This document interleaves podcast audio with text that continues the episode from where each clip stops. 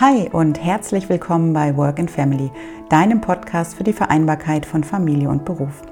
Ich bin Stefanie Poggemöller, Betriebswirtin mit langjähriger Erfahrung in der freien Wirtschaft, systemische Beraterin, Business Coach und zweifache Mutter. Zum Start in die neue Woche stelle ich Eltern und Unternehmen jeden Montag einige Impulse zusammen, die inspirieren sollen, Vereinbarkeit in beruflicher, familiärer und persönlicher Hinsicht aktiv und individuell zu gestalten. Denn Vereinbarkeit ist aus meiner Sicht ein Gemeinschaftsprojekt, bei dem es nicht den einen Weg für alle Familien gibt, sondern nur den einen Weg für jede einzelne Familie. Und ich freue mich, dich und euch auf diesem Weg ein Stück zu begleiten. Schön, dass du wieder reinhörst in die neue Folge des Work and Family Podcasts, in der es heute um das Thema Vereinbarkeit und Pflege geht. Ein Thema, das aus meiner Sicht ja noch viel zu selten angesprochen wird. Deswegen ähm, ja, möchte ich es heute einfach aufgreifen, denn aus meiner Sicht gehört zur Vereinbarkeit nicht nur Beruf und Familie, sondern eben auch Beruf und Pflege. Hm, vielleicht mal ein paar Zahlen zum Einstieg, die das Ganze verdeutlichen. Ende 2019 waren 4,1 Millionen Personen deutschlandweit pflegebedürftig. Dazu sehen sowohl ältere Menschen als auch Kinder oder Partner und Partnerinnen, die aufgrund von Krankheit, Unfall etc. zum Pflegefall geworden sind.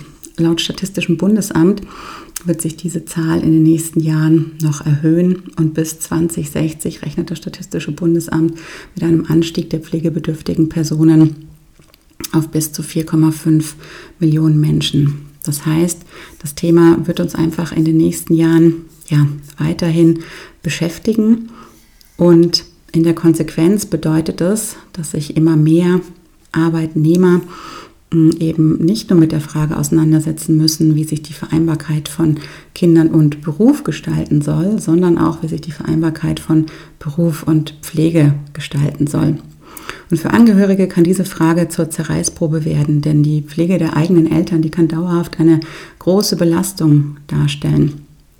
Doch wie ich es gerade eben schon gesagt habe, nicht nur Eltern können Pflegefälle sein, auch Kinder kommen mit Beeinträchtigungen auf die Welt. Ich spreche da aus eigener Erfahrung, denn mein zweites Kind ähm, ist in der Tat ein solcher Fall, der unerwartet mit diversen Beeinträchtigungen auf die Welt gekommen ist, ähm, die uns bis heute begleiten und das jetzt schon seit über sechs Jahren. Und natürlich ähm, ja, das eigene Leben erstmal ganz schön auf den Kopf stellen. Aber auch Krankheiten oder Unfälle können dazu führen, dass ähm, ja, Familienangehörige zum Pflegefall werden, nicht nur die eigenen Kinder, auch der eigene Partner oder die eigene Partnerin.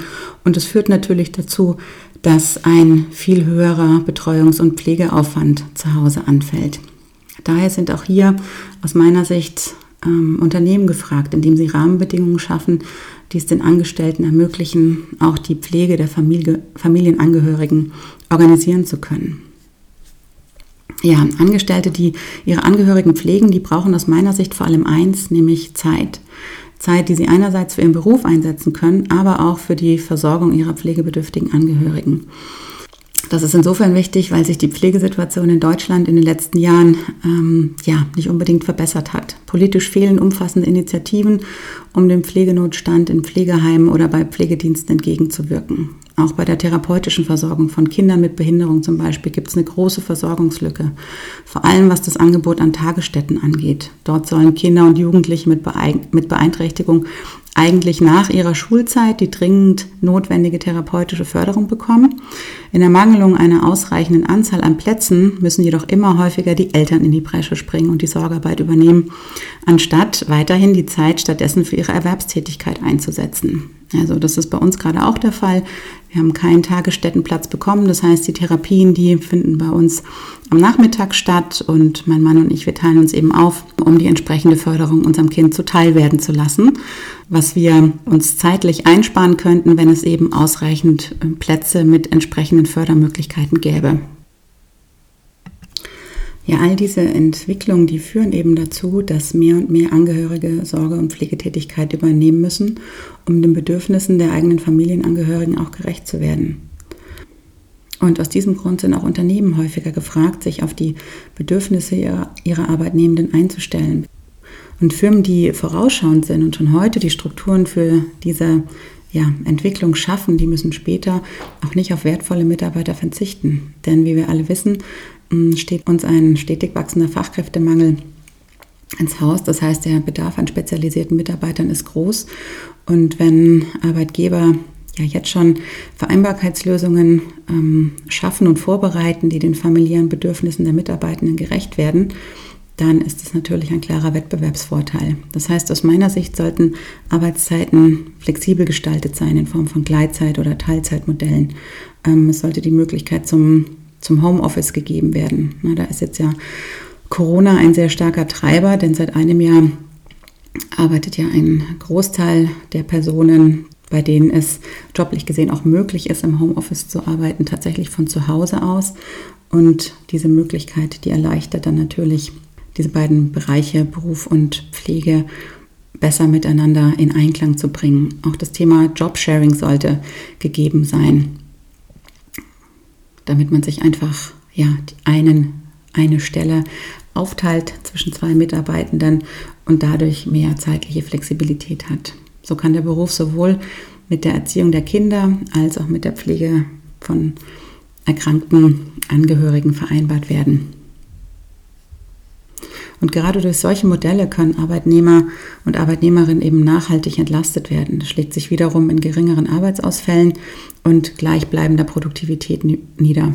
Zudem kommt aus meiner Sicht hinzu, dass Führungskräfte auch sensibilisiert werden sollten. Also eine wichtige Voraussetzung ähm, im Unternehmen, die gegeben sein soll, ist, dass eben auch Führungskräfte ein Bewusstsein dafür entwickeln, wie sie ihre Mitarbeiter und Mitarbeiterinnen in anspruchsvollen Lebenssituationen unterstützen können.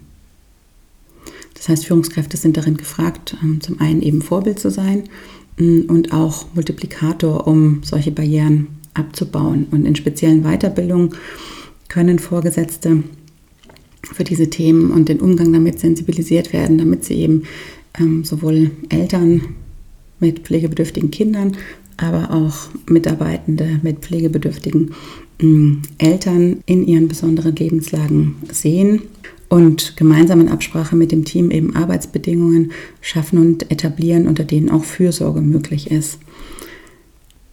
Das heißt, es sollte eine ja, Kultur der Offenheit und des Verständnisses geschaffen werden, in der sich die betroffenen Mitarbeiter und Mitarbeiterinnen eben nicht scheuen, über ihre Situation zu sprechen. Und in der es stattdessen einen offenen Dialog gibt, um überhaupt mal die individuellen Bedarfe festzustellen, zu gucken, was braucht eigentlich der oder diejenige und welche ähm, Maßnahmen, unterstützenden Angebote kann es geben und wie können die konkret aussehen. Ja, ein weiterer Punkt, mit dem Arbeitgeber einfach unterstützen können, ist, indem haushaltsnahe Dienstleistungen bezuschusst werden.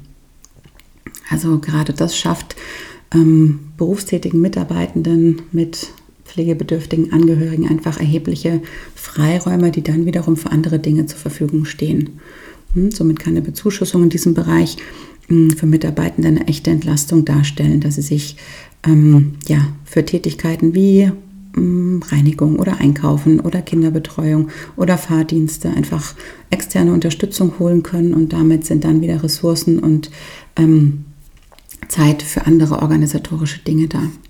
Das Unternehmen kann außerdem ähm, Kooperationen abschließen mit sozialen Dienstleistern oder Familiendiensten, denn die wiederum können auch Beratungsleistungen übernehmen. Die können einfach betroffene Mitarbeitende ähm, in ihren fordernden Lebensumständen unterstützen, indem sie ihnen ja, wertvolle Tipps an die Hand geben, wie sie jetzt in dieser Situation am besten agieren können. Auch die eigene Personalabteilung kann dabei unterstützen, indem sie eben Artikel im Intranet zur Verfügung stellt oder Broschüren und Leitfäden ähm, auf den Weg bringt mit relevanten Informationen zum Thema Pflege. All das können Dinge sein, von denen pflegende Angehörige mm, ja einfach massiv profitieren können, denn Recherche, und ich spreche da aus eigener Erfahrung, ähm, ist oftmals ein sehr zeitintensives und umfangreiches Thema. Ja, es gibt außerdem noch ein paar rechtliche Regelungen, die ich hier gerne teilen möchte.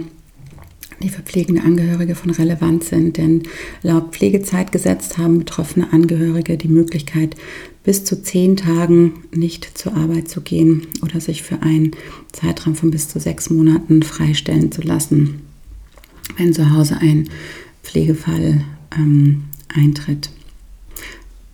Des Weiteren gibt es auch noch diverse finanzielle Leistungen seitens der Pflegekasse. Das ist zum einen die Kurzzeitpflege und auch die Verhinderungspflege.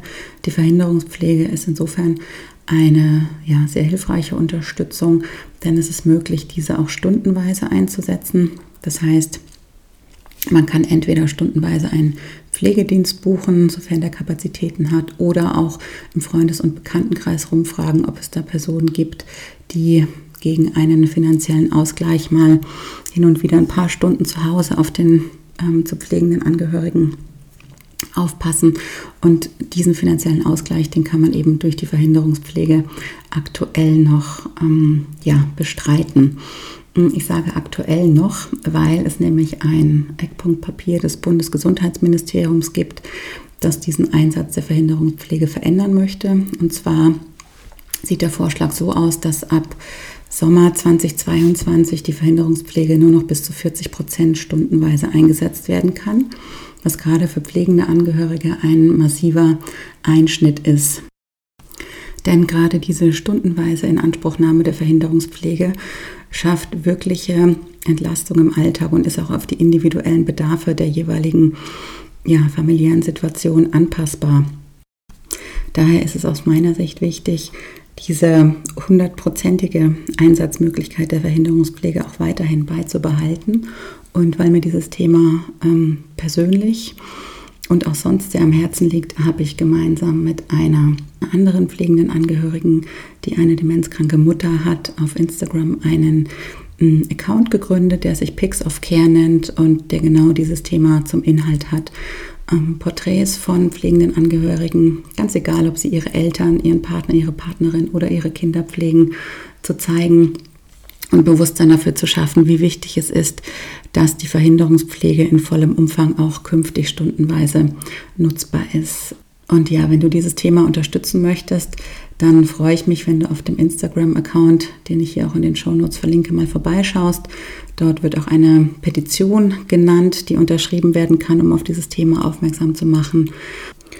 Und ich würde mich sehr freuen, wenn du dort mal vorbeischaust äh, und diese Aktion unterstützt, um mehr Bewusstsein zu schaffen und pflegende Angehörige auch weiterhin in vollem Umfang von der Verhinderungspflege profitieren können. Ja, abschließend noch ein ähm, persönlicher Tipp von mir. Ich habe ja vorhin äh, häufiger angesprochen, dass diese ganze Recherchearbeit einfach unglaublich zeitintensiv ist, sich in diese ganzen Themen einzuarbeiten. Welche Pflegeleistung gibt es überhaupt? Welche Pflegegrade gibt es? Wie kann ich überhaupt einen Pflegegrad ähm, beantragen? Was passiert dann? Welche Pflegeleistungen stehen mir eigentlich sonst noch zur Verfügung? Welche therapeutischen Fördermöglichkeiten gibt es? Und, und, und. Alle diese Fragen, die habe ich mir in den letzten Jahren auch gestellt und sie alle recherchiert und habe die in einem Dokument zusammengefasst, das ich ähm, gerne anderen Eltern pflegebedürftiger Kinder zur Verfügung stellen möchte. Dieses Dokument ist auf meiner Website zu finden. Ich packe den Link auch nochmal in die Show Notes. Das könnt ihr euch einfach als PDF kostenlos runterladen. Ähm, und damit möchte ich ja einen kleinen Beitrag leisten für all diejenigen, denen manchmal die Kraft und die Zeit fehlt, sich mit dieser intensiven Recherchearbeit auseinanderzusetzen und ähm, ja, ich hoffe, ähm, dass das etwas ist, wovon du, wenn du in einer ähnlichen Situation bist, gerade profitieren kannst. Denn gerade jetzt in dieser Zeit noch mal mehr als sonst ist es ja wichtig, die eigenen Ressourcen gut einzuteilen, auch auf die eigenen Bedürfnisse zu gucken. Das finde ich ist auch ein ganz, ganz wichtiges Thema, gerade für pflegende Angehörige. Ähm, auch die eigene Selbstfürsorge im Alltag nicht völlig aus den Augen zu verlieren. Und sich auch immer wieder die Frage zu stellen, was brauche ich eigentlich gerade? Denn Pflege kostet einfach unglaublich viel Zeit und auf Dauer vor allem Kraft und Energie. Und Daher ist es wichtig, dass sich pflegende Angehörige regelmäßig Auszeiten nehmen, um auch die eigene Gesundheit dauerhaft nicht zu gefährden. Auch dazu habe ich ähm, auf meinem Blog, in meinem Magazin, einen Artikel geschrieben, den ich dir hier in den Show Notes verlinke, auch mit einigen ähm, Links zu Urlaubsangeboten und Webseiten ähm, für Eltern von pflegebedürftigen Kindern, wo ihr einfach mal vorbeischauen könnt und euch da Inspiration und Impulse holen könnt. Ja, damit bin ich auch am Ende der heutigen Folge angekommen. Vielen Dank, äh, dass du reingehört hast. Wenn dir die Folge gefallen hat, dann lass mir gerne einen Kommentar oder eine 5-Sterne-Bewertung hier auf iTunes, damit auch andere Hörer und Hörerinnen diesen Podcast finden. Und ähm, bei Anregungen zu weiteren Themen schreib mir gerne eine E-Mail. Ich freue mich und nehme diese Themen dann gerne in den nächsten Folgen mit auf. Ähm, schau auch gerne auf meiner Website vorbei. Dort findest du, wie gesagt, hm, viele Artikel zum Thema Vereinbarkeit und Pflege, aber auch zum Thema Selbstfürsorge. Und dann bleibt mir jetzt noch dir zum Start dieser Woche einen schönen Montag zu wünschen. Ich freue mich, wenn du auch in der kommenden Woche wieder reinhörst. Abonniere den Work and Family Podcast dafür, dann wirst du automatisch über die nächste Folge informiert. Dir einen schönen Tag und bis nächsten Montag.